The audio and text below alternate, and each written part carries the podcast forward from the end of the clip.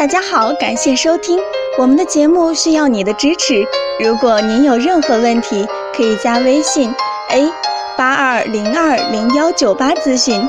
接下来有请主播为大家带来今天的节目。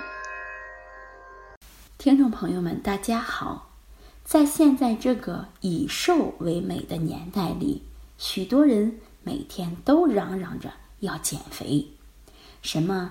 不瘦十斤不换头像，要么瘦要么死等话语充斥耳旁。然而，在一堆减肥人群中，总会有几个异样的声音，让人恨得牙痒痒。如：为什么我怎么吃都不胖？肥胖人士无法理解瘦子的烦恼，瘦子的苦恼也难被人理解。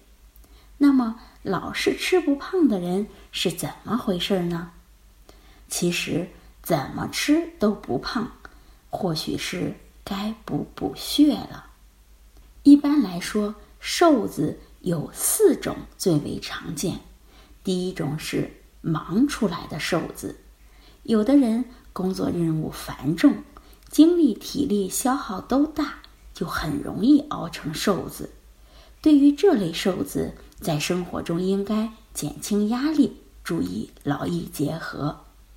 第二是肠胃不好的瘦子，因为肠胃吸收能力差，所以身体得不到充足的营养供给，从而消耗身体所存储的物质，使人变得越来越瘦。对于这类人，就应该好好的养胃，提高胃肠的吸收与消化功能。第三类瘦子是代谢旺盛的瘦子，高代谢型的瘦子一般脂肪很少，而且身体健康，爱吃东西且不容易长胖。由于精力旺盛、代谢速度快，所以体内脂肪含量低。对于这类人，则不必要刻意的增肥，而应该养成良好的饮食习惯和作息习惯。俗话说：“气虚则胖，血虚则瘦。”如果你怎么都吃不胖，还有一种可能，那就是血虚了。